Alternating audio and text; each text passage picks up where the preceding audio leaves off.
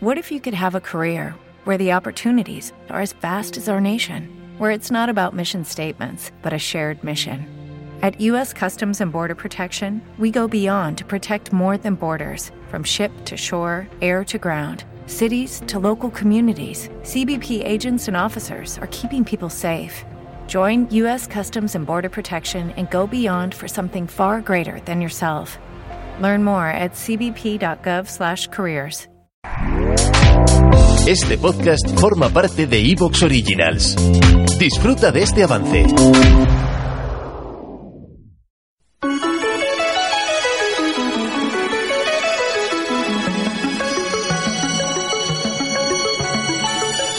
En Radio Clara.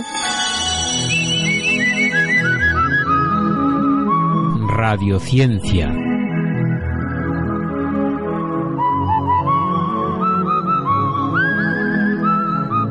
Para la Radiociencia de hoy contamos, eh, una vez más, con Anabel Forte.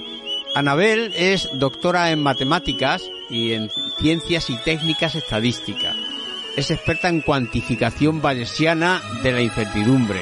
Es profesora titular en el Departamento de Estadística e Investigación Operativa de la Universidad de Valencia.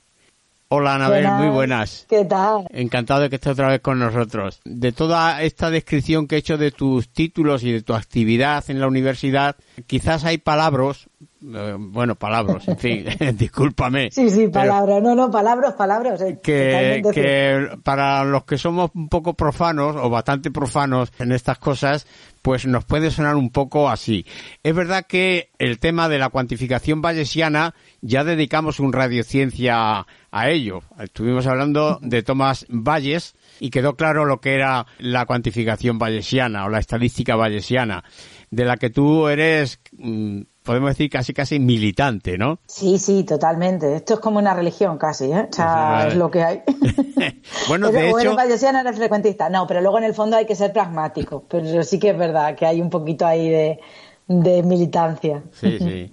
Bueno, y, y, eh, háblanos un poco de, de las cosas que tú haces en la, en la universidad, es decir, de esas, esos términos que yo he utilizado en la, presenta, en la presentación. Bueno, pues yo en, yo bueno, yo estudié matemáticas primero, es decir que yo soy matemática de vocación además, eh, y cuando ya estaba casi a punto de terminar la carrera me hablaron de esto de la estadística y me gustó mucho porque era una forma de aplicar las matemáticas, ir un poquito más allá y aplicarlas a la vida real. Bueno, no- a ver, espera, que, que esto me van a entender mal y no.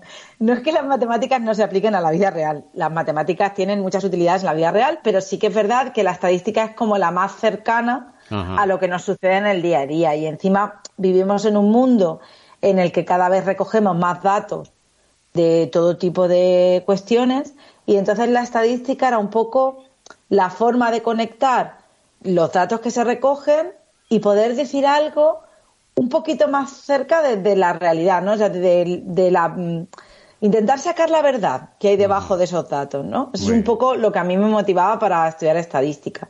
Y entonces en ese momento, cuando yo estaba terminando matemáticas, había un como una especie de segundo ciclo que eran como repetir eh, cuarto y quinto de, de la licenciatura volvías a hacerlo otra vez pero con una con una especialidad diferente entonces yo hice todas matemáticas y luego otro cuarto y otro quinto de estadística Y eso fue, esa es la segunda licenciatura, digamos, es una segunda licenciatura.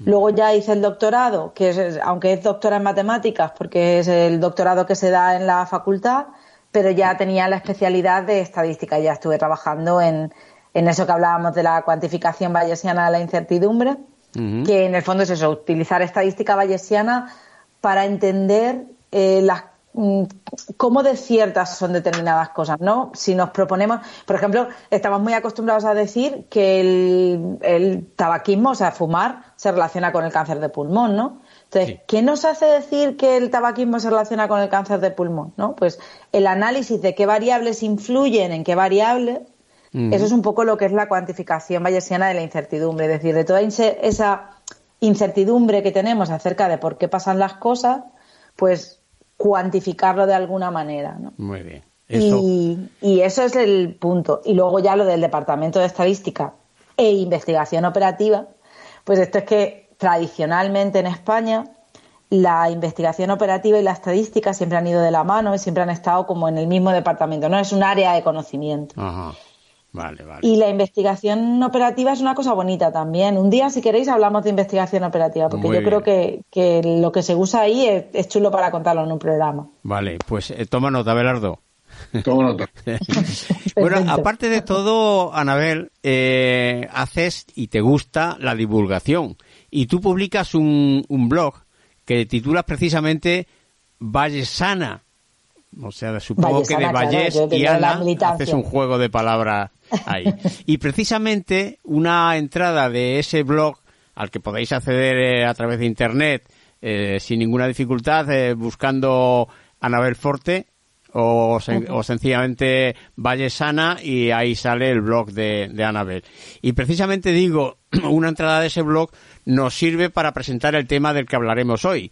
El- la sugerencia es ciencia se escribe con R. Qué cosa más rara decirlo científico. Sí, y y dice, dice la entrada del blog, muchas veces cuando pensamos en ciencia pensamos en su infalibilidad, en su capacidad para entender poco a poco la verdadera naturaleza del mundo.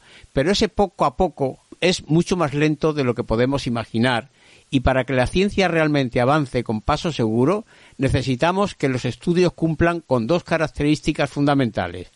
Dos características que, sea como sea, empiezan con R. ¿Y cuáles son? Se pregunta Anabel al, fi- al final de ese párrafo o de esa entrada de tu blog. Es una buena manera de empezar el tema de hoy. La ciencia o ciencia se escribe con R. A ver, explícanos eso, Anabel. Efectivamente. Al final, cuando hablamos de ciencia, que yo sé que ciencia se escribe con C, ¿eh? no se vayan a pensar nuestros oyentes que no lo sé.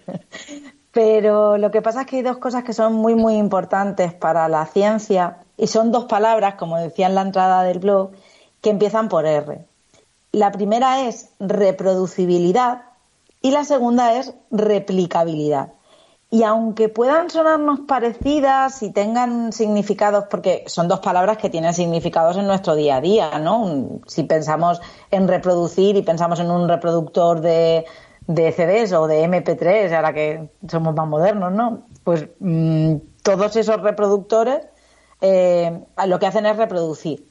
Pues la reproducibilidad tiene un papel muy importante en la, en la ciencia. Y luego está el de replicabilidad, que también se ha utilizado la palabra repetibilidad y cosas así, pero bueno, que al final, mm, sean como sean, son dos palabras que empiezan con R y que, como vamos a ver ahora, eh, son súper importantes Vale. para, la, para la ciencia. ¿Te está gustando lo que escuchas? Este podcast forma parte de Evox Originals y puedes escucharlo completo y gratis desde la aplicación de Evox. Instálala desde tu store y suscríbete a él para no perderte ningún episodio.